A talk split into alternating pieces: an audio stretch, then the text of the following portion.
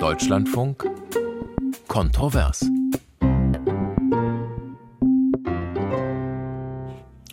Und im Studio ist heute Theo Geers und ich begrüße Sie zu dieser Sendung. Wir haben ein Thema vorbereitet, das vielen Hörern unter den Nägeln brennt. Deutschland ein Land im Schneckentempo, so lautet die Analyse, denn egal was hierzulande geplant, beantragt, genehmigt oder irgendwann auch gebaut wird, es dauert viel zu lange. Und auf diese Zustandsbeschreibung können sich hierzulande wohl alle verständigen und auch darauf, dass sich da was ändern muss. LNG-Tempo, das soll das neue Maß der Dinge sein, so schnell wie die Anlandeterminals für verflüssigtes Erdgas, LNG eben, hierzulande errichtet wurden. Man hat ja dafür weniger als ein Jahr gebraucht. So schnell soll künftig auch anderes fertig werden. Windparks, Stromnetze zum Beispiel, kurzum alles, was die Energiewende voranbringt. Aber dann kommt ein Fragezeichen. Soll das, also mehr Tempo, auch zum Beispiel für neue Straßen und Autobahnen gelten. Die einen sagen, ja natürlich, sprechen in dem Zusammenhang manchmal vielleicht etwas beschönigend von Engpassbeseitigung. Sie meinen aber durchaus Größeres, zum Beispiel den Bau neuer Autobahnabschnitte oder, wenn zum Beispiel eine marode Brücke saniert wird, gleich den Ausbau von vier auf sechs Spuren. Die anderen sagen, das geht ja gar nicht. Wir müssen das Ganze vom Klimaschutz her neu denken und dann eventuell auch neu planen und dann auch anders bauen. Und genau da stehen wir gerade. Die Ampel in Berlin streitet darüber seit Monaten. Grüne und FDP haben sich ziemlich ineinander verhakt. Es geht hoch her kontrovers eben. Und damit sind wir bei der heutigen Sendung und bei unserem heutigen Thema mehr Tempo für Windparks und auch für neue Autobahnen. So wie ich das jetzt vorgetragen habe, kann man das Fragezeichen heraushören. Aber genau da liegt eben die Kontroverse. Die andere Seite setzt hier ganz selbstverständlich ein Ausrufezeichen. Dann klingt das Ganze schon ganz anders. Mehr Tempo für Windparks und auch für neue Autobahnen. Na klar doch, logisch. Und wenn die einen hinter die Autobahnen ein Fragezeichen setzen und die anderen ein Ausrufezeichen, dann kann das hier heute Vormittag ja munter werden. Denn genau darüber, nicht nur Autobahnen, aber was hierzulande schneller gebaut, gebaut werden muss und was schneller gehen muss, darüber wollen wir diskutieren. Und damit kommen wir zu den Studiogästen. Für die FDP aus ihrem Wahlkreis in Hunsrück zugeschaltet Karina Konrad, stellvertretende Vorsitzende der FDP-Bundestagsfraktion, zuständig für Verkehr, Umwelt und Klimaschutz. Sie sagt, wir brauchen überall mehr Tempo, auch beim Ausbau von Straßen. Guten Tag, Frau Konrad. Guten Morgen. Für die Grünen zugeschaltet aus ihrem Wahlkreis Lüneburg Julia Verlinden, ebenfalls stellvertretende Fraktionsvorsitzende im Bundestag und ebenfalls zuständig für alles, worum es heute geht, Verkehr, Umwelt, Klima und Energie. Julia Verlinden sagt, der Verkehrssektor liefert viel zu wenig in Sachen Klimaschutz, deshalb müssen wir dringend überlegen, ob die vielen Bauprojekte, die noch in der Pipeline sind, mit der aktuellen Klimakrise und unseren Klimazielen noch zusammenpassen und dann eventuell neu überlegen. Kurzum, der Beton muss aus den den Köpfen raus. Guten Tag, Frau Verlinden. Hallo, ich grüße Sie. Und dritter im Bunde, Professor Matthias Gater, Verkehrswissenschaftler an der Fachhochschule Erfurt. Er sagt, wir haben wenig Zeit und auch nicht genug Geld für alles. Also bitte auf das setzen, was da ist und Prioritäten setzen. Guten Tag, Herr Professor Gater. Ja, schönen guten Morgen auch. Ja, unser Thema brennt vielen Bürgern unter den Nägeln. Hören wir mal rein. Ja, schönen guten Morgen. Hier ist Henkel aus Essen. Natürlich brauchen wir mehr Windräder. Wir müssen für unser Land sorgen, damit wir eigene Energie haben. Und Autobahnen würde ich in Frage stellen. Da, wo es notwendig ist, müsste das auch passieren. Aber wir haben genug Autobahnen. Morgen, hier Buhl aus Freiburg. Die Politik unternimmt alles, um von den Verbrennermotoren in den Autos wegzukommen. Und auch umweltfreundliche Autos brauchen Straßen und Autobahnen. Deswegen bin ich auch der Meinung, dass man auch weiterhin investieren sollte in den Ausbau von Straßen. Udi Herzau aus Berlin-Tempelhof. Mehr Windräder, ja bitte. Sie generieren neuen, grünen, guten Strom, den wir, den wir brauchen. Mehr Autobahnen, nein. Den Verkehrsstrom, den sie generieren, brauchen wir nicht. Das Mehr an Autos, das muss weniger werden. Zahn Leipzig. Wenn ich in verantwortungsvollen Positionen wäre, dann würde ich erstmal zusehen, dass die Autobahnen in Ordnung kommen, dass die Brücken in Ordnung kommen, die ganze Infrastruktur stimmt. Und zu den Windrädern, sehr viel mehr müssen es gar nicht sein. Es wäre vielleicht auch mal ratsam, darüber ein, äh, nachzudenken, wo wir überall Strom sparen können wo wir Energie sinnlos verpulvern. Friedrich Busch aus Tönning in Nordfriesland. Wenn der Wind hier einigermaßen stark weht bei uns äh, in Schleswig-Holstein, speziell an der Westküste, stehen immer noch mindestens die Hälfte der Anlagen sofort still. Das heißt also, man braucht wirklich im Moment von der Seite her keine Windkraftanlagen. Silvia Stolz, Kaiserslautern. Ich bin der Meinung, es sollten weniger Windräder gebaut werden, sondern vor allem äh, Photovoltaikanlagen auf öffentliche Gebäude.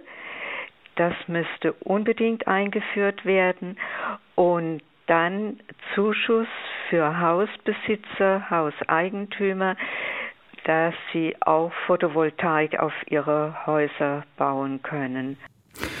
Soweit erste Stimmen von unseren Hörerinnen und Hörern. Frau Konrad von der FDP, fangen wir mit Ihnen an. Wenn man die Debatte der letzten Wochen und Monate so anschaut, äh, was alles hierzulande schneller gehen muss, dann konnte man schon den Eindruck kriegen, die einen, die Grünen, sage ich jetzt mal, sind die Guten. Die wollen vor allem Dinge, die dem Klimaschutz nützen, voranbringen.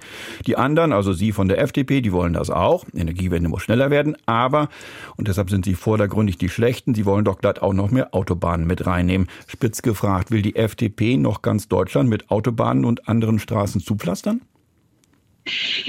Ja, das zeigt so ein bisschen auch, in welche Richtung die Debatte geht. Also mir liegt es nicht in Gut und Böse zu differenzieren. Wir sehen die Fakten. Wir sehen, dass wir 330.000 Stunden im Jahr im Stau stehen. Das ist definitiv zu viel.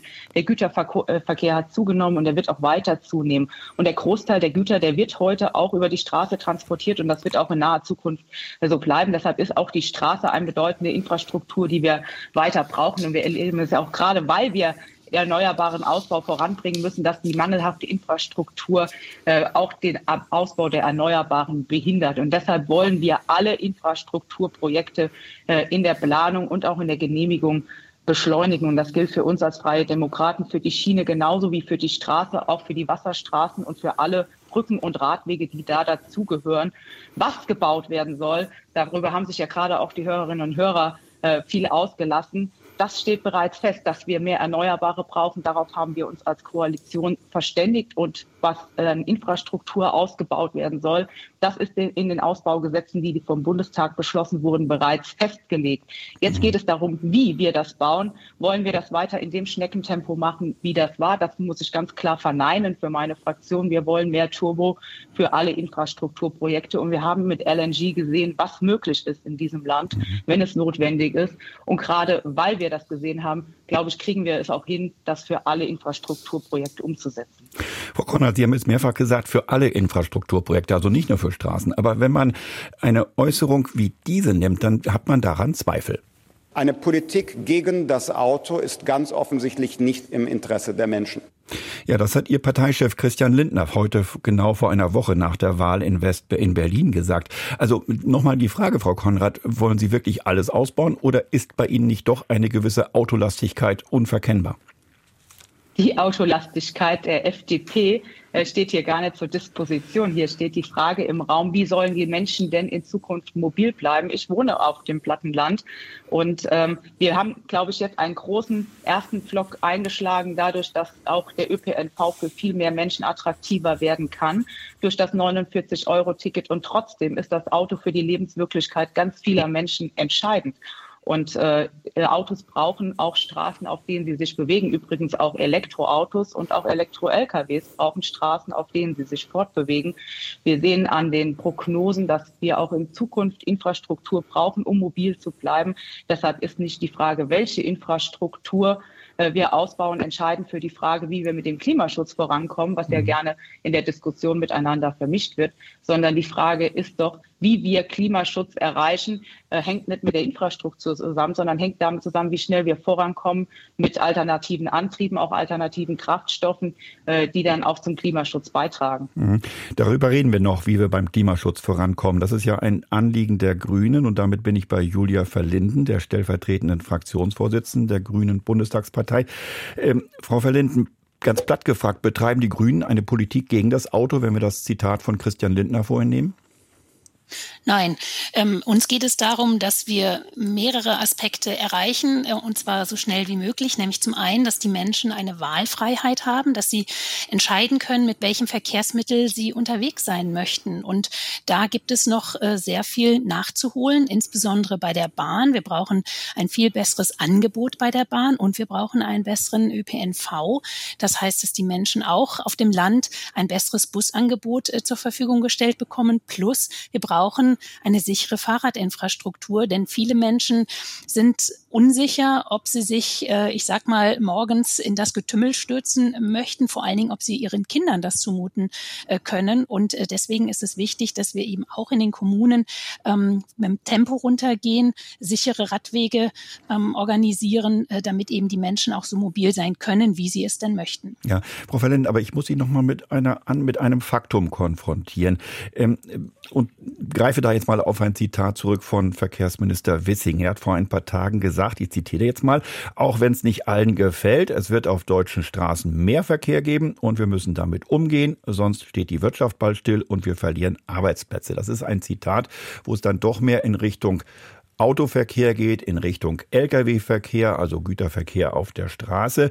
Mit anderen Worten, Politik gegen das Auto und gegen den Lkw heißt, nach Auffassung von Verkehrsminister Wissing, Stillstand in der Wirtschaft, weniger Jobs und Sie, die Grünen, sind daran schuld, denn Sie wollen ja den öffentlichen Nahverkehr voranbringen, Radwege ausbauen und so weiter. So einfach ist das. Lassen Sie das auf sich sitzen? Nein, das ist ja totaler Quatsch. Ähm, also es, wir haben das eines der dichtesten Straßennetze weltweit.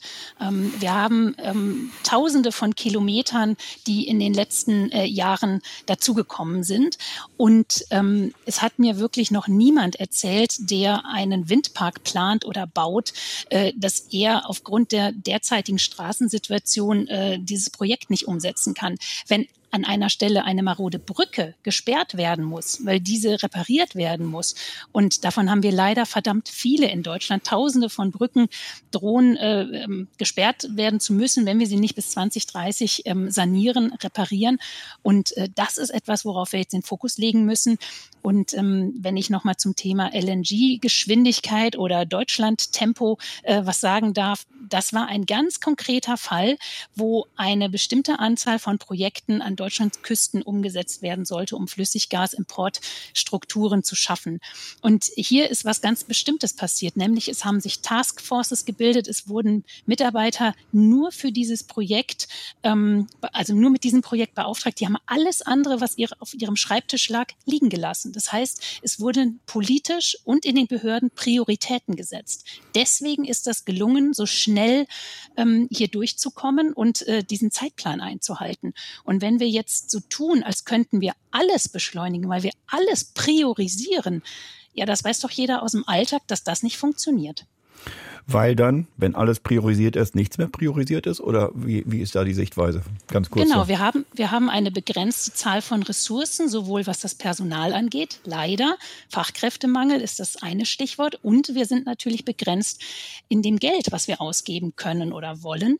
Ähm, und wir haben ganz klar gesagt, es muss ähm, eine Priorität auf dem Erhalt der Infrastruktur gelegt werden. Das steht bei uns im Koalitionsvertrag. Es kann nicht sein, dass die Wirtschaft darunter leiden muss, dass Brücken gesperrt werden, dass riesige Umwege gefahren werden, weil das Geld nicht ausreichend zur Verfügung gestellt wird oder weil das Personal nicht zur Verfügung steht, um diese Brückenreparaturprojekte umzusetzen. Mhm. Herr Professor Gata, alle Welt redet davon und das seit Jahrzehnten teilweise. Wir wollen weniger Verkehr auf, der, auf die Straße bringen, wir wollen mehr Güter auf die Bahn bringen, auch mehr Personenverkehr mit der Bahn. Ähm, aber es passiert eigentlich das Gegenteil. Deshalb die Frage, weniger Verkehr auf der Straße, durch welche Maßnahmen jetzt auch erstmal immer, lasse ich jetzt mal offen. Aber ist das eigentlich eine Illusion? Rennen wir da einer Chimäre hinterher?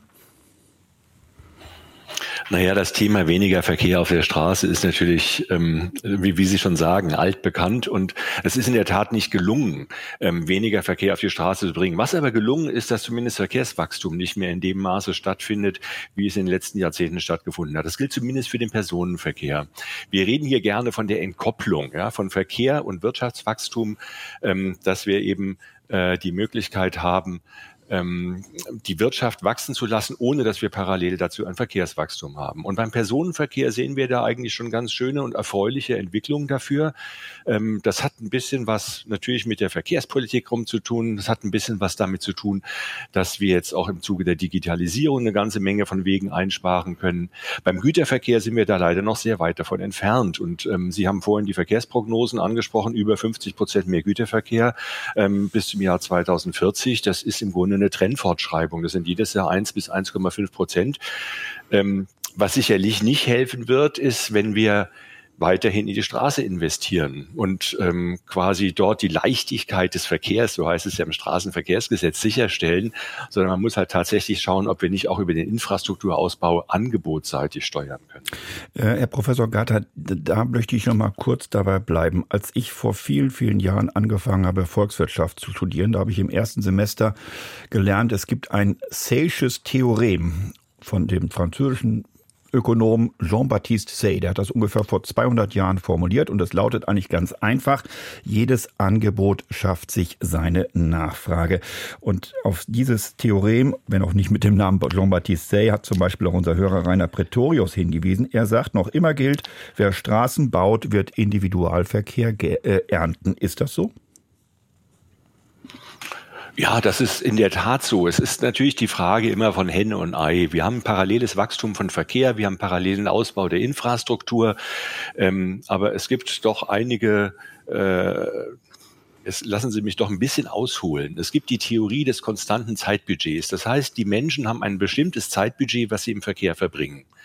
Und wenn wir den Verkehr immer mehr beschleunigen, wird es dazu führen, dass die Menschen innerhalb dieses Zeitbudgets mehr Wege zurücklegen oder weitere Wege zurücklegen. Und das konnten wir beobachten. Das heißt, wir sind heute keine Minute länger unterwegs als vor 20 Jahren oder vor 40 Jahren. Wir sind aber auch keine Minute weniger unterwegs, obwohl alles schneller geworden ist, sondern es gibt diese rund 80 Minuten und ähm, das ist quasi die theoretische Begründung dafür, warum wir sagen, wenn wir den Verkehr beschleunigen, werden wir auch immer ein Verkehrswachstum haben. Ähm, also insofern gibt es da gute Erklärungsansätze dafür. Und natürlich ist es so, ähm, in den Städten erleben wir es, wenn wir den Verkehr verlangsamen, wenn wir also die Nahmobilität fördern wollen, dann müssen wir einfach Tempo 30 Zonen einrichten, müssen verkehrsberuhigte Bereiche haben, dann gehen die Leute wieder zu Fuß und nutzen die Zeit eben dafür, um in der Nachbarschaft einkaufen zu gehen. Also dieser Zusammenhang ist auf jeden Fall auch wissenschaftlich bewiesen. Hm. Ich könnte ja auch positiv wenden, Herr Professor Garter. Ich könnte zum Beispiel sagen, äh, jedes Angebot schafft sich seine Nachfrage. Also baue ich Bahnen, baue ich öffentlichen Nahverkehr aus wird auch dort die Nachfrage steigen nach mehr Transporten auf der Bahn, mehr Personenverkehr in den Zügen und auch mehr Fahrgäste in Bussen und Bahnen. Ganz einfach.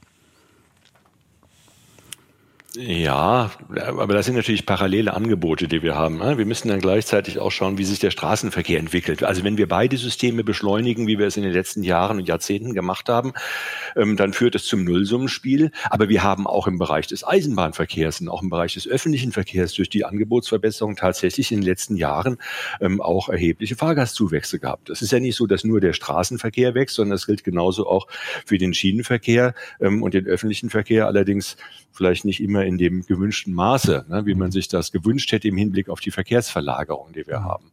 Aber in der Tat ist es so, was wir auch beim 9-Euro-Ticket festgestellt haben, das ist ja auch eine Erleichterung. Wir haben sogenannten induzierten Verkehr. Das heißt, Menschen nutzen die öffentlichen Verkehrsmittel, die sich das vorher gar nicht hätten leisten können.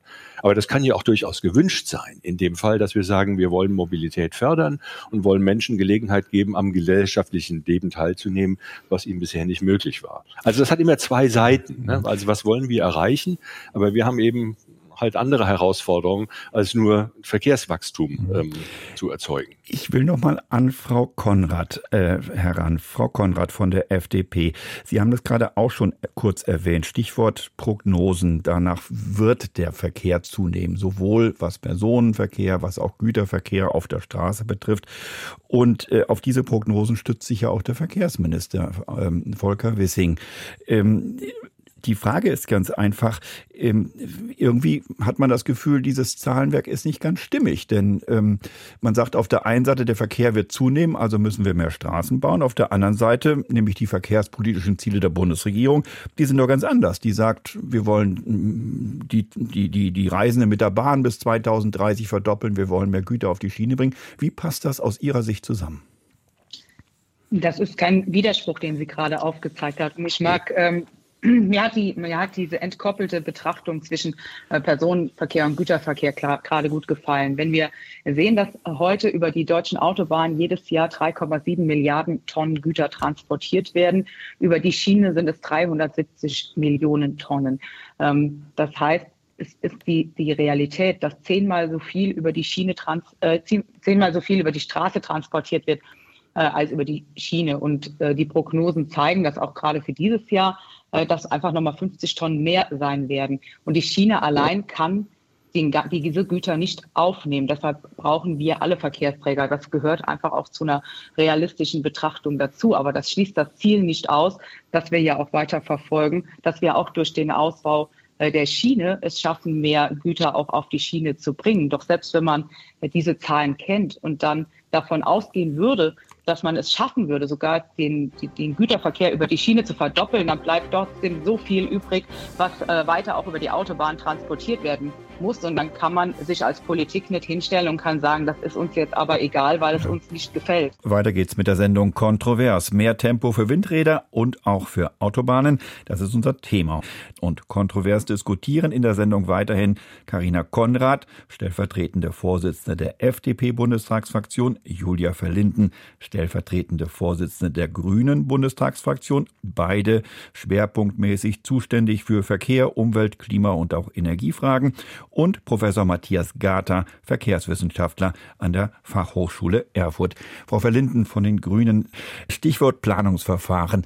Alles soll schneller werden, sagte Frau Konrad vorhin von der FDP. Was würden denn die Grünen mittragen? Also wie weit geht Ihr grüner Katalog? Was muss schneller in diesem Lande zustande kommen und wo gehen Sie gewissermaßen auf Distanz und treten etwas auf die Bremse? Na, grundsätzlich ist es klug, wenn wir ähm, Verfahren beschleunigen, wenn wir zum Beispiel auch, indem wir die Chancen der Digitalisierung nutzen, ähm, erheblich Zeit einsparen und auch Prozesse verschlanken. Aber ähm, mir ist es wichtig, nochmal zu betonen, wenn wir plötzlich alles prioritär betrachten, jede Infrastrukturmaßnahme, jedes Projekt, dann ist plötzlich gar nichts mehr prioritär. Und deswegen ist es sinnvoll, wenn wir uns auf das fokussieren, was jetzt wirklich, wirklich ansteht, nämlich wir müssen dringend beschleunigen beim Klimaschutz im Verkehr. Wir müssen die Heißt konkret, Frau Verlinden? Das heißt konkret, dass wir ein gutes Angebot machen für Mobilität mit weniger CO2 im Übrigen auch mit weniger Lärm und weniger Luftschadstoffen, aber dass alle Menschen ähm, sicher, bequem und effizient unterwegs sein können. Ähm, das heißt in der Tat ähm, mehr Geld für den ÖPNV. Das ist auch eine Aufgabe der Bundesländer.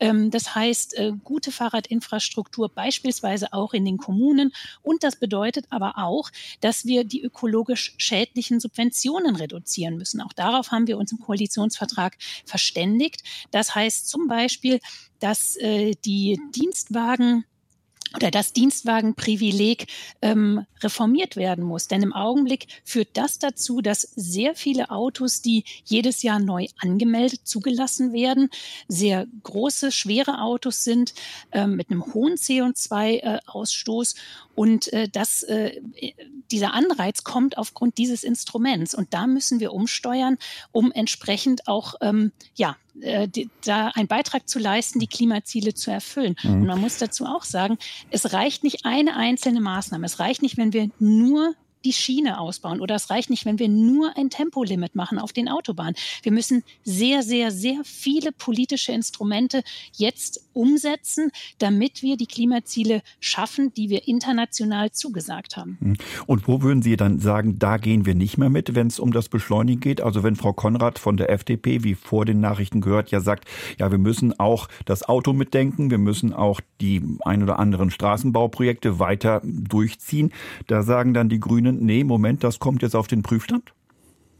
Wir haben auch im Koalitionsvertrag verabredet, dass wir ähm, eine Bedarfsplanüberprüfung durchführen. Die muss sowieso durchgeführt werden, dass der Bundesverkehrswegeplan ähm, nochmal angesichts der aktuellen Erkenntnisse ähm, hinterfragt wird. Wir haben im Bundesverkehrswegeplan so unheimlich viele Straßenprojekte, die wir un unglaublich, also die können wir niemals finanzieren. Die sind so teuer, das geht gar nicht. Das heißt, man muss sowieso Prioritäten setzen. Man muss gucken, was wird überhaupt noch umgesetzt und dann auch in welchem Zeitraum. Und ähm, deswegen äh, mit Sicherheit wird die eine oder andere Straße gebaut werden müssen. Aber hier bei dem Thema dieser heutigen Sendung geht es ja konkret um Beschleunigung. Und da sage ich ganz klar, Beschleunigung brauchen wir beim Klimaschutz. Mhm. Danke, Frau Fellin, für diese Klarstellung in der Position. Wir haben einen Hörer in der Leitung, Herrn Zunker aus Leipzig. Guten Tag, Herr Zunker. Ja, guten Tag. Äh, schön, dass ich ähm, zu Wort kommen darf und dann würde ich auch gleich loslegen, ja, um die Punkt, Zeit zu nutzen. Mhm. Also, wenn jetzt äh, Straßen in größerem Umfang neu gebaut werden, wir haben schon gehört, wir haben äh, eines der größten Netze, Straßennetze auf der Welt. Wir sind jetzt schon überfordert, das zu unterhalten. Sollten wir mitbedenken, dass in 20, in 30, in 40 Jahren diese neu gebauten Straßen auch wieder unterhalten werden müssen. Das sind enorme Mehrkosten. Wir sind jetzt schon überfordert. Und da muss ich sagen, äh, die FDP, die immer vor sich herträgt, äh, Haushaltsdisziplin, äh, ja, äh, scheint das nicht zu bedenken. Wir hätten so viele andere Felder, wo gehandelt werden kann. Es ist schon vieles angesprochen worden. Und da haben wir leider mal wieder eine Fehlbesetzung äh, beim Verkehrsministerium. Also das Ministerium ist echt gestraft, soweit ich denken kann. Äh, das Gezerre um das 9-Euro-Ticket, das soll es am 1. Mai kommen. Also wie langsam sind wir bitte in Deutschland? Auch wenn wir auf die äh, geringeren äh, Ebenen gehen, da gibt es so viele Reibungsverluste. Ja, das Wahlversprechen der FDP war Bürokratieabbau. Ja, äh, wir haben äh, Tarifsysteme noch und nöcher Hunderte wahrscheinlich in Deutschland. Äh, ich wohne in Sachsen, also wenn ich da überlege, ich, äh, ich weiß bis heute nicht, ich habe ein Ticket für meinen Heimatverbund äh, in, in Nordsachsen, wie ich ins Erzgebirge komme, ohne noch mal doppeltes Ticket zu kaufen, ja. Mhm. Äh, ohne Mist, ich, äh, ich war beim, beim Bahnschalter, der Bahnangestellte sagt, Sie können in den Zug aussteigen, so, an der Tarifgrenze äh, einsteigen, an der Tarifgrenze steigen Sie kurz aus und gleich wieder ein in den Zug. Und dann können Sie ein Ticket im Zug kaufen, weil es ist nicht möglich, äh, äh in Leipzig ein Ticket äh, zu kaufen ab von der Tarifgrenze ins Erzgebirge. Also das muss man sich mal vorstellen. Mhm. Herr Zunker, dass, ich habe der Ihren Punkt. offizielle Rat Ja. ist, unterwegs auszusteigen, um gleich wieder einzusteigen und sich ein Ticket kaufen zu können. Da müsste der Verkehrsminister, und das würde keinen Euro kosten, das würde Geld sparen, muss Druck auf die Länder ausüben, dass dieser äh, Tarifdschungel abgebaut wird und wir ein einheitliches System bekommen. Das wäre äh, einer von ganz vielen Punkten. Dann äh, Kerosinsteuer auf Flugverkehr gibt es bis heute nicht. Es gibt keine Mehrwertsteuer auf Flüge. Äh, das wäre eine Aufgabe für den Verkehrsminister. Also äh, Digitalisierung. Äh, ich, äh, das bringt uns alles überhaupt nicht weiter, wenn die FDP in so einer pubertären Identitätsfindung ist, immer irgendwelche Stor Ja. Störfeuer startet, anstatt einfach den Koalitionsvertrag abzuarbeiten, erstens, und zweitens konstruktive Vor Vorschläge zu bringen. Und wenn sie jetzt abgewählt wird in den Ländern und vielleicht auch aus dem Bundestag fliegt bei der nächsten Wahl, dann ist es nicht die Schuld der Koali Koalition, äh, Konstellation, sondern ihre eigene, weil sie ihre Arbeit nicht gemacht hat. Herr Zunker, jetzt haben Sie ein ganzes Feuerwerk gezündet und äh, es ging vor allem gegen die FDP. Genau. Deshalb, das schreit geradezu nach einer Antwort von Karina Konrad, der stellvertretenden Fraktionsvorsitzenden der FDP im Bundestag. Frau Konrad, was sagen Sie, Herrn Zunker, auf seine ganzen Punkte? Also, es kostet ungemein viel Geld, äh, was wir vielleicht gar nicht haben. Äh, wenn wir die Straßen und Autobahnen, wir müssen sie erstmal unterhalten, war ein Punkt. Dann natürlich das etwas, ja fast schon Realsatire-mäßige Erlebnis mit den Tarifgrenzen in Sachsen. Was sagen Sie, Herrn Zunker? Ich mag das ja, wenn auch Anrufer die Koalitionspartner mal ein bisschen stärken in ihren äh, Positionen. Ich kann nur sagen, Volker Wissing ist der beste Verkehrsminister, den Deutschland je hatte. Das zeigt das 49-Euro-Ticket. Das hätten Julia Verlinden und ich uns beide auch schon zum 1. Januar gewünscht, weil es genau das jetzt erreichen wird, äh, was, was alles Herr Zucker angesprochen hat, dass es einfacher wird, dass es digitaler wird, dass es auch ähm, übergreifend in ganz Deutschland im Regionalverkehr dann gelten wird. Und äh, das, ist ein, das ist eine gigantische Reform äh, für den ÖPNV, die ohne Volker Wissing undenkbar gewesen wäre, weil es am Ende ja auch seine Idee war, das alles äh, in die Wege zu leiten. Dass es jetzt erst am 1. Mai kommt, lag an den Ländern. Da muss man sich bei anderen beschweren, nicht bei Julia Verlinden und mir. Aber es liegt ein großes Missverständnis vor, was die Planungsbeschleunigung angeht. Das ist mir gerade auch wieder an der Wortmeldung von Herrn Zunke äh, sehr, sehr klar geworden. Das Planungsrecht ist ja nicht zur Priorisierung gedacht. Die Priorisierung die hat der Bundesverkehrswegeplan ja bereits festgelegt und das hat mit der Aufstellung 2016 stattgefunden. Es geht nicht um das, was gebaut wird. Das, was gebaut wird, ist klar. Das haben auch andere Leute, äh, das haben keine FDPler festgelegt, sondern das war der letzte deutsche Bundestag. Das ist eine demokratisch legitimierte Entscheidung, die da getroffen wurde. Uns geht es jetzt darum, darüber äh, zu diskutieren, auch ein bisschen äh, kontrovers zu diskutieren. Ähm, das tun wir ja hier, Julia Verlinden und ich, darüber, wie wir jetzt Beschleunigung bekommen und äh, wie wir hier vorankommen. Und da ist der, die, der Unterschied in der Positionierung, in der Frage, wie beschleunigen wir die Dinge am schnellsten. Hm. Frau Verlinden, haben wir Ihnen gerade bei Herrn Zunker die, die, die Sektkorken geknallt, bildlich gesprochen, als er so über den Verkehrsminister äh, als er so den Verkehrsminister kritisiert hat? Ähm, oder ähm, ist, ist da ein wahrer Punkt, dass, dass möglicherweise Herr Wissing die falschen Prioritäten setzt? Na, ich glaube, es ist einfach im Augenblick extrem schwierig, nach äh, so einer langen Zeit, äh, wo es ähm, CSU-Minister gab im Verkehrsministerium, jetzt ähm, auch die Dinge in die richtige Richtung zu lenken. Ähm, denn in der Tat, der Bundesverkehrswegeplan ist im Jahr 2016 beschlossen worden. Ähm, das heißt, ähm, das ist, liegt einige Jahre zurück, äh, war jetzt nicht die aktuelle Koalition. Und ähm, wir müssen jetzt viele Dinge sozusagen neu einsteuern. Ähm, es ist auf der einen Seite richtig, dass wir verabredet haben, mehr Geld für die Schiene auszugeben, dass wir verabredet haben, mehr in den Erhalt äh, zu investieren. Denn tatsächlich, also da hat der Hörer ja einen äh, wichtigen Punkt genannt, wenn wir immer neue Straßen bauen, ohne ausreichend Geld und auch Personal und Planungskapazitäten zur Verfügung zu haben, den bestehenden, äh, die bestehende Infrastruktur auch zu erhalten, sodass irgendwann Ingenieursbauwerke wie Brücken etc. gesperrt werden, müssen nicht mehr zur Verfügung stehen, ähm, dann ähm, ist das ja nicht nachhaltig. Und deswegen ist es so wichtig.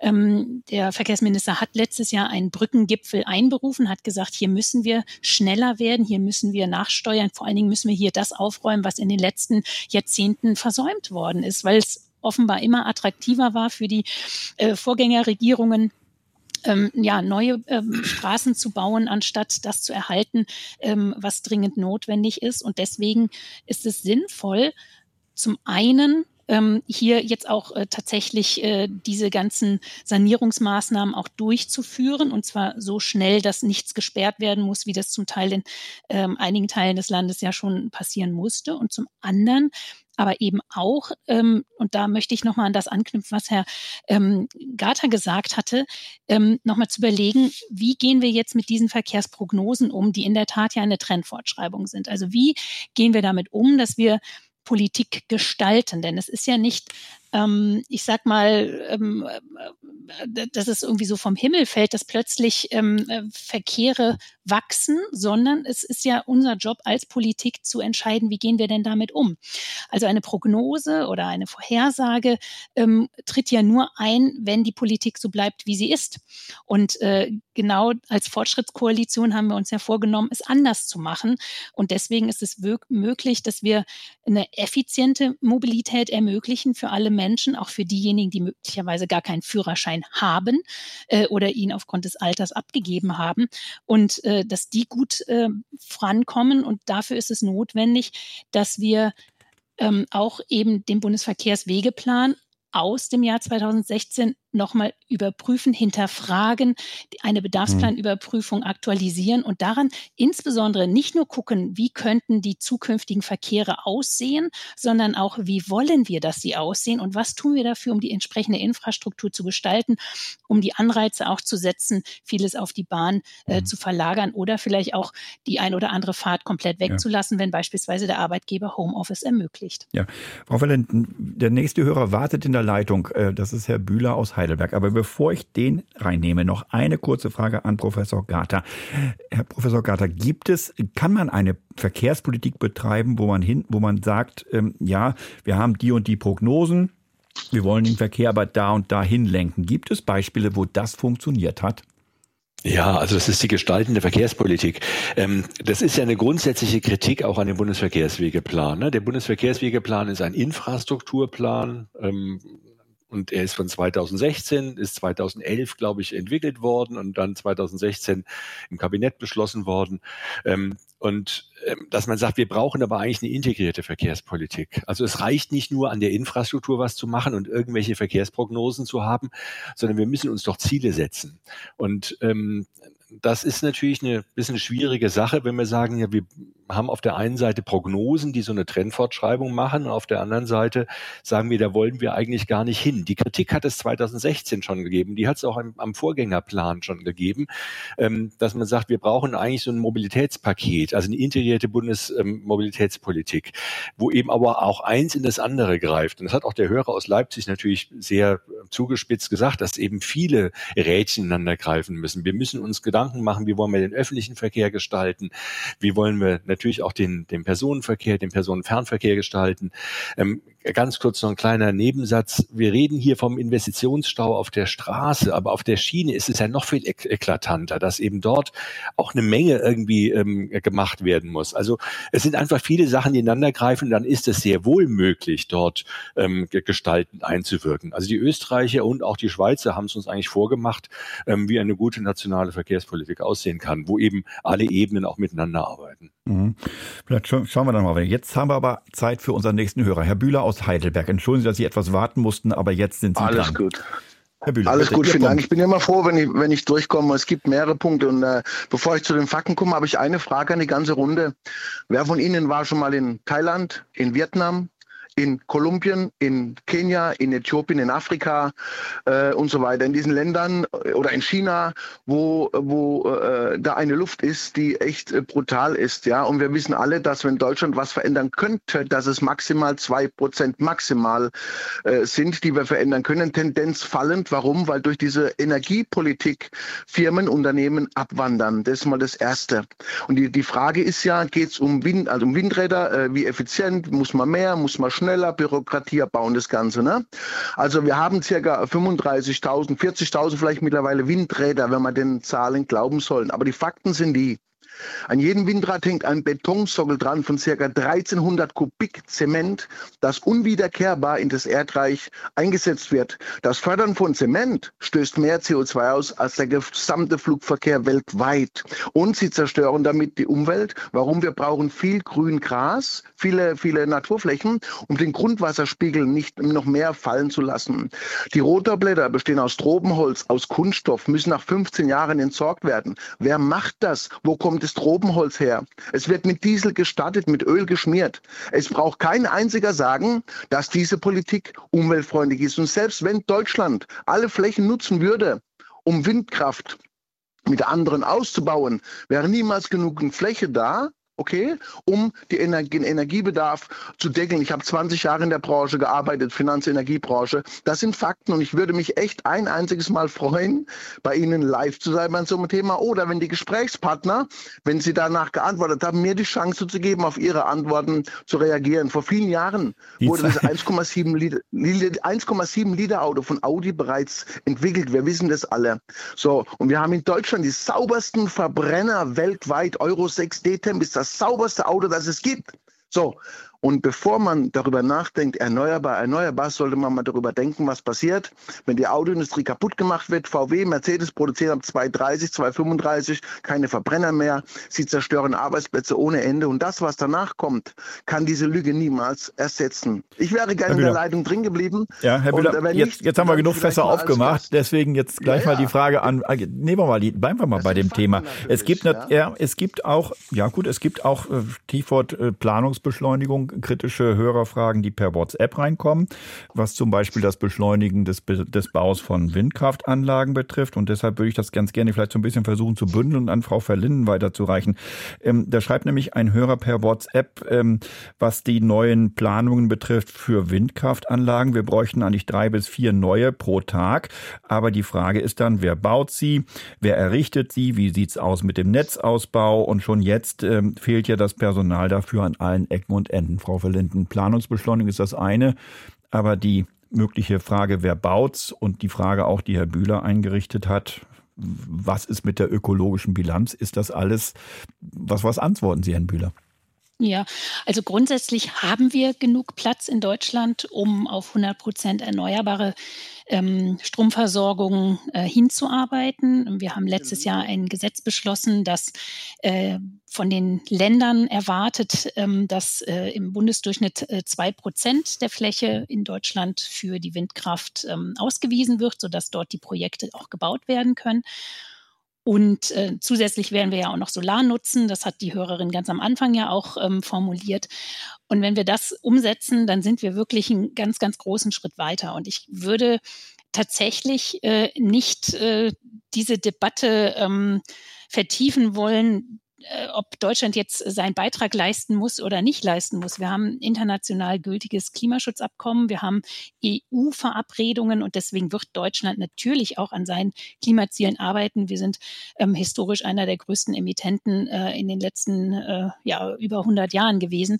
Und deswegen ist es natürlich auch ein, ähm, diese Transformation auch ein Fortschritt, ähm, weil wir Technologien auch hier entwickeln und auch exportieren können, um weltweit die Energiewende voranzubringen. Und in mhm. der Tat, wir haben einen Fachkräftemangel im Augenblick in allen Sektoren in Deutschland, in allen Arbeitsbereichen. Und ähm, die Unternehmen äh, stellen gerade ein und äh, freuen sich, dass es jetzt äh, endlich eine klare Perspektive gibt, nachdem in den letzten Jahren äh, von den Vorgängerregierungen ja oft äh, die Signale sehr unterschiedlich waren, wie es denn jetzt eigentlich weitergeht mit der Energiewende und insbesondere auch mit dem Ausbau von Wind und Solar. Und da bin ich froh, dass es jetzt ähm, sehr gute Planungssicherheit gibt für die Unternehmen, auch für die Investoren und dass da auch ähm, viel in der Pipeline ist. Mhm. Ähm, zu der Frage, wie wir das beschleunigt haben. Wir haben im letzten Jahr äh, verschiedene Maßnahmen umgesetzt. Wir haben beispielsweise ähm, insbesondere bei der Frage ähm, des Naturschutzes haben wir ähm, ja die ähm, ja, Vereinbarkeit von Windenergie und Naturschutz äh, über eine Novelle des Bundesnaturschutzgesetzes erleichtert. Das hat mit Standardisierung zu tun, so dass auch die entsprechenden Menschen in den Genehmigungsbehörden sehr viel schneller auch Entscheidungen treffen können, ob ein Windpark an einer bestimmten Stelle geeignet ist oder nicht. Und ich glaube, das war ein wichtiger Beitrag, der natürlich ergänzt wird, dadurch, dass wir auch bei der bei dem Netzausbau schneller werden müssen, denn auch das wurde ja schon angesprochen in dieser Sendung. Wenn Windräder stillstehen, dann liegt es daran, dass äh, noch zu viel fossiler oder atomarer Strom im Netz ist und ähm, wir auf jeden Fall durch eine dezentrale Energieversorgung auch ähm, mehr Stromnetze brauchen, um das entsprechend weiter zu verteilen. Nun ist das Thema der Sendung, und darum will ich, will ich jetzt nochmal drauf zurückkommen, mehr Tempo für Windräder und auch für Autobahnen jeweils mit oder ohne Fragezeichen oder auch mit oder ohne Ausrufezeichen. Ich will nochmal darauf zurückkommen und auch nochmal einige Hörermails bündeln. Ähm, denn das, äh, der, Tenor der Mails, die uns bis jetzt jedenfalls hier vorliegen, ist relativ eindeutig. Da ist zum Beispiel Jonas Zander. Er sagt meiner Meinung nach, ein Neubau von Autobahnen jetzt einfach durchzuziehen, das ist ökologisch unverantwortlich und ökonomisch ein Irrsinn. Ähm, Hans Mattes hat per WhatsApp geschrieben, Autobahnen stehen für ihn für den ungeschränkten Individualverkehr. Der ist aus Klimaschutzgründen nicht mehr tragbar in der jetzigen Form, ähm, was von der FDP gerne ausgeblendet wird. Äh, per WhatsApp ein anderer Hörer, beschleunigter Autobahnausbau. Ich bin dagegen. Wir brauchen auf dem Land vor allem einen beschleunigten Ausbau von Bussen und Bahnen. Das wurde jahrzehntelang alles kaputt gespart. Und es gibt eine Mail von, Rolf, von Ralf Landmesser. Er sagt, es gibt genug Autobahnen. Statt Neubau muss Instandhaltung an erster Stelle stehen und endlich eine Entlastung vom Güterverkehr auf die Schiene und das Wasser. Frau Konrad von der FDP, wenn man das alles mal zusammenfasst, dann bläst Ihnen da, was die Planungsbeschleunigung von neuen Autobahnen und Ähnlichem betrifft, ziemlich viel Wind in, äh, in, in die, in die, ins Gesicht, oder? Ich finde eben wurde ein ganz wichtiger Punkt von dem Hörer angesprochen, nämlich, äh, dass das Ziel verbindlich und klar sein muss. Und das Ziel, äh, das wir uns gesetzt haben im Klimaschutz, ist verbindlich und klar. Und die Frage ist, wie erreichen wir das? Und äh, wenn Menschen im Stau stehen, wenn Güter nicht äh, ihr Ziel erreichen und wenn wir äh, die Wirtschaft nicht ähm, standortgemäß äh, hier weiter abbilden können in unserem Land, dann haben wir ein Problem, das weit über die äh, Verkehrsinfrastruktur hinausgeht. Deshalb müssen wir die Menschen mitnehmen, was den Klimaschutz angeht und äh, dürfen nicht nur lokal denken, sondern müssen international denken. Und dazu gehört auch äh, eine Standortsicherung und eine reale Betrachtung äh, der Wirklichkeit mit dazuzunehmen. Und äh, die Energiefrage, ja, die ist die zentrale Frage der Zukunft, ähm, aber auch die Frage, in welchem Zustand befindet sich unsere Infrastruktur und wie schnell bekommen wir es hin, hier Abhilfe zu schaffen, das ist eine ganz zentrale Sache. Und mhm. ähm, wir reden jetzt ganz viel über, über Autobahnneubauten. Wenn man sich den Bundesverkehrswegeplan mal anschaut, dann wird man sehr schnell feststellen, was denn für Projekte da auch äh, drin sind. Und dann wird, glaube ich, jedem klar werden, ähm, dass wir wirklich hier auch ähm, aus guten Gründen diesen Verkehrswegeplan haben. Und dass die Projekte, die dort drin sind, jetzt bei mir hier vor der Haustür, ist zum Beispiel die A1, wo einfach äh, einige Kilometer Straße fehlen, wo eine Lücke ist in der A1, die dazu führt, dass sich tonnenweise Autos seit Jahrzehnten durch die anliegenden mhm. Ortschaften quälen. Das Gleiche sehen wir gerade in Lüdenscheid. Und da sieht man, glaube ich, mal, über was wir hier real reden. Ja. Äh, und dann muss man mal ein bisschen weg von dieser theoretischen ja. Betrachtung hin in die Wirklichkeit, bei die Leute, die tatsächlich belastet sind, Tag, von, Tag für Tag davon, oh, dass die Infrastruktur fehlt. Jetzt muss ich Ihnen ins Wort fallen. Es kommen die Nachrichten. Wir reden um 11.05 Uhr weiter genau über diese Themen. Mehr Tempo für Windräder und auch für Autobahnen? Fragezeichen oder Ausrufezeichen? Das ist unser Thema heute in Kontrovers und es diskutieren in dieser Sendung weiterhin meine Studiogäste Karina Konrad von der FDP, stellvertretende Vorsitzende der FDP-Bundestagsfraktion, Julia Verlinden, stellvertretende Vorsitzende der Grünen Bundestagsfraktion und Professor Matthias Garter, Verkehrswissenschaftler am der Fachhochschule Erfurt.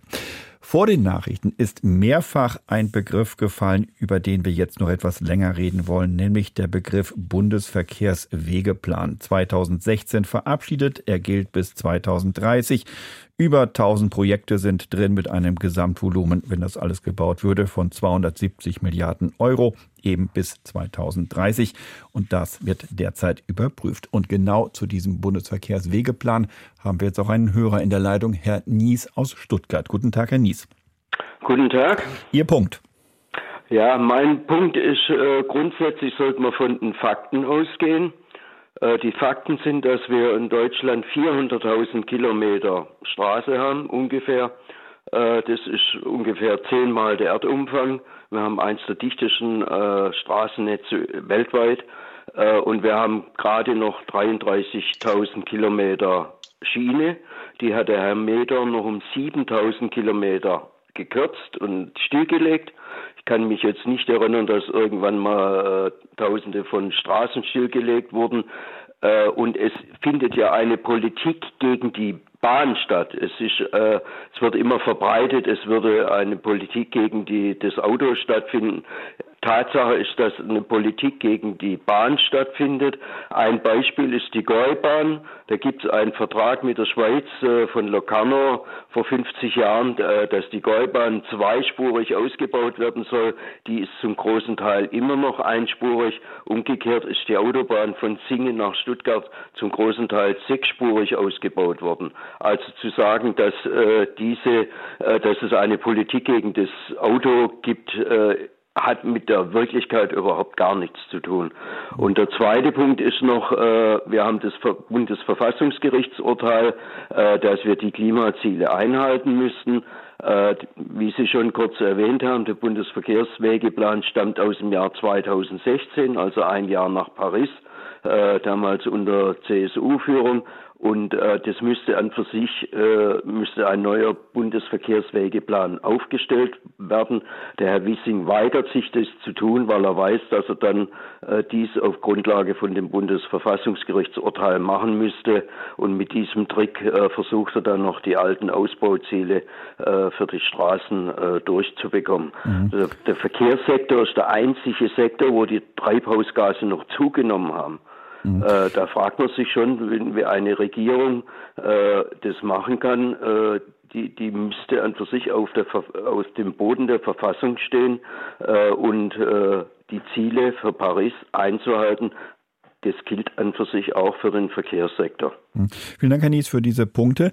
Ähm, ich will das mal gleich weiterleiten an Frau Konrad von der FDP. Frau Konrad, reden wir über den Bundesverkehrswegeplan. Es kam jetzt mehrfach zu Wort. Er stand aus dem Jahr 2016, ist sieben Jahre alt, ähm, ist beschlossen worden, bevor wir unser Klimaschutzgesetz in Deutschland verabschiedet haben. Deshalb die Frage, ist der noch aktuell oder anders gefragt, klammern Sie sich da an ein Fossil?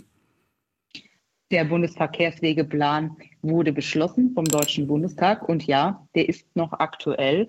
Und nein, es wird keine Politik gegen die Bahn gemacht. Ähm, äh, das Gegenteil ist der Fall, denn in den, äh, im Genehmigungsbeschleunigungsgesetz, das Volker Wissing vorgelegt hat, äh, ist auch ein ganz maßgeblicher Fokus auf die Ertüchtigung der Bahn. Denn wir haben hier wirklich auch marode Strukturen äh, vorgefunden. Ähm, das Kernnetz wurde jahrzehntelang ähm, auch vernachlässigt und nicht vernünftig erneuert. Und deshalb stehen uns harte Zeiten bevor, denn wir werden dieses Kernnetz ertüchtigen müssen äh, und hier auch einen Fokus drauf legen. Äh, es ist aber kein Entweder-Oder, was mit der FDP passiert in einem äh, Bundesressort, sondern es ist ein sowohl als auch. Wir müssen den Fokus auf alles äh, legen und äh, die Baustellen, wie wir vorgefunden haben, die sind enorm. Ich, ich würde gerne nochmal ansprechen, Frau Verlinden von den Grünen, äh, auch, auch an Sie die Frage, Stichwort Bundesverkehrswegeplan. Ist das aus Ihrer Sicht noch ein, ja, wie soll ich sagen, ein Papier, das noch ähm, up-to-date ist oder gehört das jetzt umgeschrieben und äh, geändert? Ja, dringend. Dringend braucht der Bundesverkehrswegeplan ein Update. Und zwar ein Update, was sich an den Klimazielen orientiert ähm, und auch an zahlreichen anderen äh, politischen Zielen, die wir ähm, ja, vor uns haben und die wir umsetzen möchten. Ich möchte nur ein Beispiel nennen. Ähm, wir haben ähm, die Herausforderung, dass wenn Straßen neu gebaut werden würden, äh, natürlich nicht nur der Effekt eintritt, den äh, Professor Garter ähm, eingangs genannt hat, nämlich ähm, mehr Straßen führen zu mehr Verkehr, ähm, oder breitere Straßen führen zu mehr Verkehr und so weiter. Das heißt, die Menschen stehen da nicht äh, weniger im Stau, sondern der Stau wird breiter, ähm, stehen also genauso viele oder mehr Menschen im Stau. Ähm, das ist der eine Punkt, sondern zusätzlich haben wir noch die Herausforderung, wir haben ja in Deutschland jetzt auch nicht unendlich viel Platz. Es gibt ähm, natürlich eine harte Konkurrenz um auch, was wir mit Flächen tun und was wir auf diesen Flächen anbauen oder wie wir sie nutzen. Und ähm, für Straßen werden Landwirte enteignet, die diesen wertvollen Boden nicht mehr nutzen können, um darauf Lebensmittel anzubauen. Ähm, und vor allen Dingen beim Beispiel der A20, die auch durch Niedersachsen gehen würde, wenn sie denn gebaut würde. Diese geplante Strecke verläuft zu 80 Prozent durch Moore und Marschböden. Und diese Böden, die speichern insgesamt 450 Millionen Tonnen CO2. Das heißt, wenn hier eine Autobahn gebaut werden würde, mit Beton, der auch erstmal hergestellt werden muss und so weiter und so fort, auch viel, ähm, also eine hohe CO2-Intensität hat, dann würde auch dieser Autobahnbau einen erheblichen Teil der im Boden bereits gebundenen, in den Mooren ähm, festgehaltenen äh, Klimagase freisetzen. Also insofern haben wir immer mehrere Seiten der Medaille, wenn wir über Neubau von Verkehrsinfrastruktur sprechen. Und das sollte sehr gut abgewogen werden. Und mhm. deswegen muss auch diese Bedarfsplanüberprüfung ähm, zügig stattfinden und vor allen Dingen muss sie sich auch orientieren orientieren an den Klimazielen. Frau Konrad äh, von der FDP, genau, da wollte ich Sie noch mal kurz fragen. Was ist daran falsch oder warum was ist daran falsch, ja, wenn man jetzt, wie, wie Frau Verlinden sagt, äh, den, den, den, wenn man den, den Ausbau oder Neubau oder Umbau von Verkehrswegen stärker an Klimakriterien orientieren würde? Es suggeriert, als würde das nicht schon geschehen. Und äh, das geschieht ja schon. Es wird ja schon sich auch an Klimakriterien äh, orientiert. Und äh, der Verkehrssektor ist übrigens auch der Bereich, in dem Emissionen und Wachstum in den letzten Jahren entkoppelt werden konnten. Ja, es ist mehr Verkehr aufgekommen und die Emissionen sind gestiegen, aber ähm, ohne die Maßnahmen der letzten Jahre wären sie noch sehr, sehr viel stärker gestiegen. Und wir ähm, müssen uns jetzt aufmachen, tatsächlich diese Entkopplung weiter voranzutreiben durch die Elektrifizierung, durch den Ausbau der Ladesäuleninfrastruktur, durch Zulassung synthetischer Kraftstoffe für den Straßenverkehr.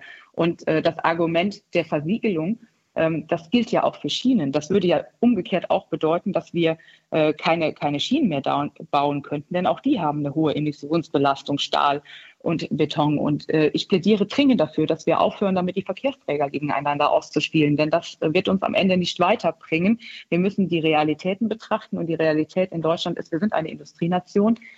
Unser Wohlstand hängt daran, dass Unternehmen arbeiten können, dass Menschen ihre Arbeit erreichen. Ähm, unser Wohlstand hängt auch daran, dass Menschen sich wohlfühlen in unserem Land und gerne bei uns leben. Das, dazu gehört Mobilität, auch individuelle Mobilität in ganz, ganz hohem Maße. Und äh, deshalb dürfen wir Verkehrsträger und auch äh, Fortbewegungsmittel nicht gegeneinander ausspielen. Wir müssen als Politik die Voraussetzungen dafür schaffen, dass das in Zukunft noch klimafreundlicher geschieht als bisher. Und da haben wir noch sehr, sehr viel Potenzial. Mhm. Herr Garter von der Fachhochschule Erfurt, äh, Verkehrsträger nicht gegeneinander ausspielen. Ähm, auf der anderen Seite gibt es begrenzte Planungskapazitäten, begrenztes Geld. Ähm, wie sieht Ihre Lösungsidee aus in diesem Zusammenhang? Hm.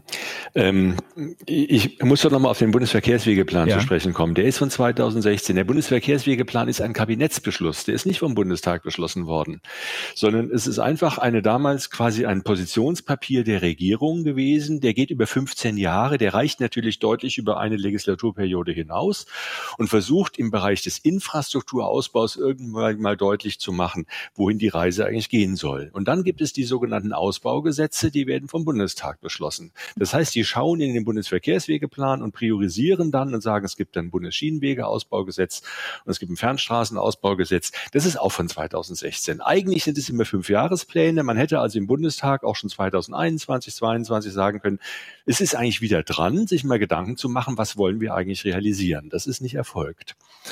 Ähm, und was ich vorhin schon gesagt habe, wir brauchen im Grunde einen Masterplan der Bundesverkehrspolitik. Und da kann die Infrastruktur ein Teil davon sein.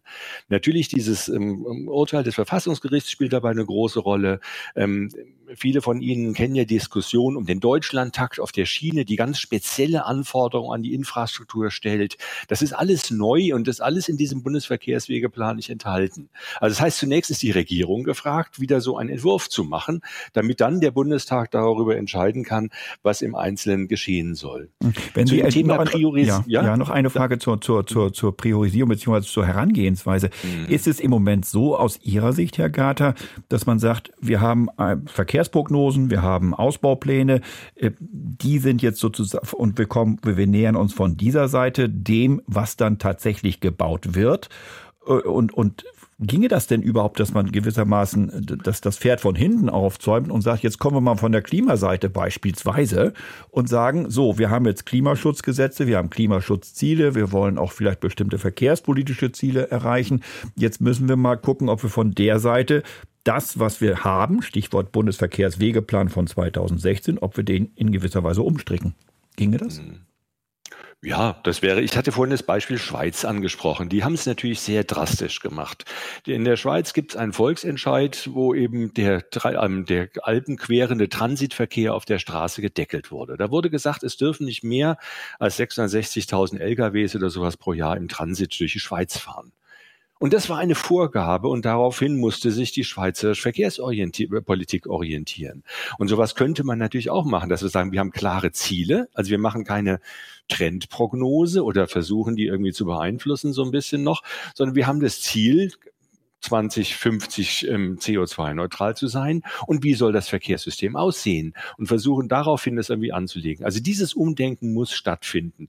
Und es ist zum Teil auch natürlich in den Köpfen schon angekommen. Und äh, die Fokussierung auf den Bundesverkehrswegeplan ist vielleicht auch nicht äh, das Allernotwendigste im Augenblick, aber ein Abarbeiten des Bundesverkehrswegeplans, das ist bestimmt nicht der richtige Weg. Frau Konrad, ein Abarbeiten des Bundesverkehrswegeplans, so nach dem Motto, einmal beschlossen und er gilt und deswegen äh, gehen wir da auch nicht ran, auch wenn derzeit so eine Art Überprüfung läuft. Ähm, ist das, ist das Ihre Position oder wie würden Sie über diesen Verkehrswegeplan im Moment denken? Der Bundesverkehrswegeplan, der gilt. Und das gilt ja auch aus gutem Grund, denn da sind ja viele wichtige äh, Projekte drin in der, in der Wasserstraße, bei den Brücken, äh, bei den Schienen und eben auch bei den Straßen. Und wir warten die Überprüfung natürlich ab und äh, sind aber trotzdem dabei, uns jetzt darüber zu, äh, zu verständigen, wie wir in Zukunft mit der Schnelligkeit der Umsetzung der Projekte drum, umgehen. Und darum geht es ja bei dem mhm. äh, Planungs- und Genehmigungsbeschleunigungsdebatte, die wir hier heute Morgen auch äh, glücklicherweise führen dürfen. Die Frage, äh, wie schnell geht es? Und ähm, es wird dann immer gerne auf die Priorisierung abgestellt und äh, suggeriert, dass die äh, Beschleunigung von dem Planungsverfahren nicht dafür sorgen würde, dass äh, mehr Projekte gebaut würden. Ähm, das stimmt einfach nicht. Ähm, es sorgt dafür, dass Projekte schneller geplant werden können und somit auch mehr Projekte im gleichen Zeitraum abgeschlossen werden müssen. Und das ist ja das Ziel, was wir mit der Debatte um die Planungs- und Genehmigungsbeschleunigung auch erreichen wollen, äh, dass Infrastruktur ertüchtigt wird und schneller ertüchtigt werden kann, weil wir sehen doch, was für riesige ähm, ja auch, auch ähm, äh, Einschränkungen das einfach inzwischen schon angenommen hat, wenn wir über Lieferketten sprechen, wenn wir über äh, die maroden Brücken sehen äh, oder wenn wir die maroden Brücken sehen und sehen, was das auch für Auswirkungen auf die Menschen hat, die noch nicht mal selbst mobil sind, sondern, und, äh, sondern einfach Anwohner sind in Orten, wo dann Umleitungen durchgeführt werden müssen. Und ich glaube, wir dürfen uns diese Debatte um, um Langsamkeit gar nicht mehr leisten. Wir müssen schon darüber reden, wie kriegen wir auch Fesseln gelöst, die in der Vergangenheit einfach vielleicht auch akzeptiert werden konnte, weil alles in Ordnung war. Aber wir haben tatsächlich eine Zeitenwende ähm, erlebt nach Corona und jetzt auch äh, durch diesen schrecklichen Angriffskrieg von Russland auf die Ukraine, äh, die ja auch Folgen hatte für unsere Wirtschaftskreisläufe, für, ähm, für die Lieferketten und aber auch für die Mobilität der Menschen. Und äh, ich glaube, da müssen wir die Debatte einfach in Zukunft viel mehr auf äh, auf Entfesseln legen und den Fokus äh, da auch neu justieren. Mhm. Soweit Frau Konrad. Wir haben noch einen Hörer in der Leitung und Zeit für ihn. Herr Flesch aus Frankfurt am Main. Ja, schönen guten Morgen in die Runde. Ähm, ich will es kurz machen, denn wir sind mit der Zeit weit voran. Ähm, ein Thema kam heute Morgen überhaupt noch gar nicht, was mich angesichts einer grünen Vertreterin wundert. Äh, mit dem wir eine Menge ganz schnell, ohne viel Aufwand, ohne Investitionen äh, bewirken könnten. Nämlich als einzige Nation auf dieser Erde leisten wir uns, zumindest als einzige zivilisierte, leisten wir uns Autobahnen ohne Tempolimit. Das führt nicht nur dazu, dass mehr Unfälle stattfinden, das führt auch zu mehr Emissionen, das führt zu irrsinnigen Bremsmanövern, die wieder Feinstaub, also Sie können es aufdröseln, wo Sie wollen, es ist unsinnig, auf Autobahnen schnell zu fahren. Wenn Sie die Geschwindigkeit auf Autobahnen auf 120 maximal äh, reduzieren würden, wenn Sie dazu noch das flächendeckende Autobahnüberholverbot für Lkw einführen, was ohnehin keinen Sinn hat, dass die überholen, weil sie dürfen ja gar nicht schneller als 90 fahren, äh, dann würden sie erstens nur noch eine Fahrspur enorm belasten und nicht zwei Fahrspuren ausfahren.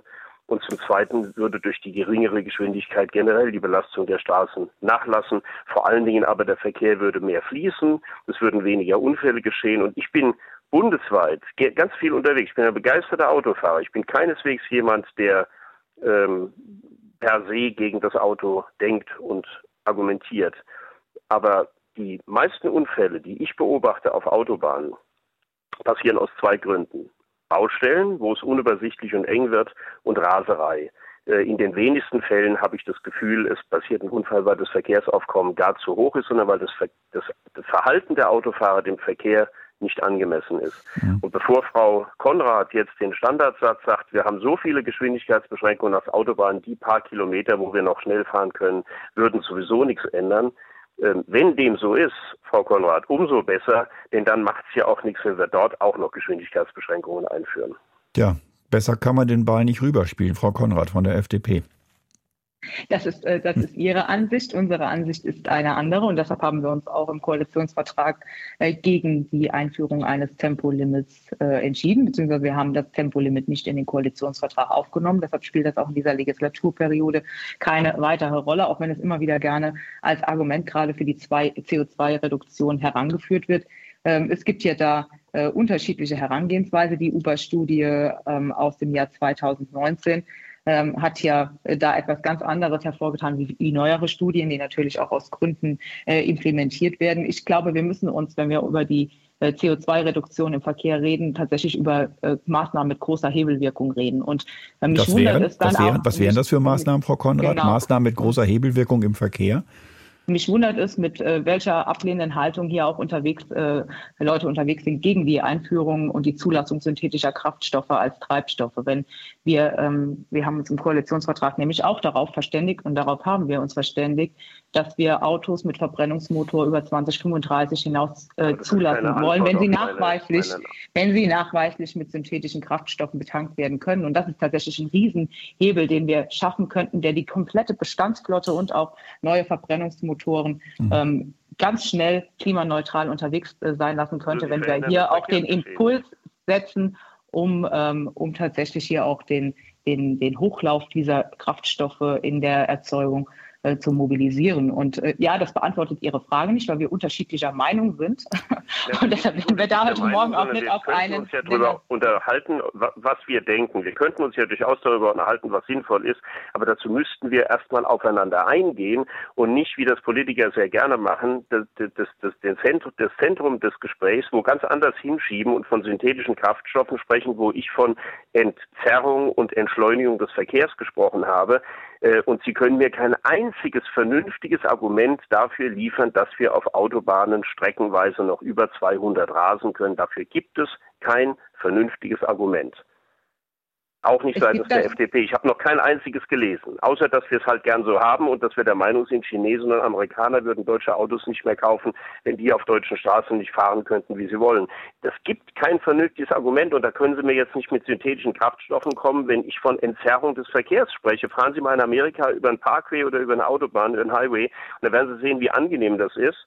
Sie könnten bei der Gelegenheit noch das Rechtsüberholverbot aufheben. Jeder bleibt auf seiner Spur. Statt diesem Schlangenfahren, was wir in Deutschland machen, müssen immer nach rechts rechts und wieder nach links und wieder nach rechts und wieder nach links und lassen Sie den Verkehr einfach rollen. Bei einer entspannten Geschwindigkeit von 120 kommen Sie genauso schnell ans Ziel, als wenn Sie heute rasen können, wie Sie wollen und alle paar Kilometer müssen Sie stehen bleiben wegen eines Unfalls.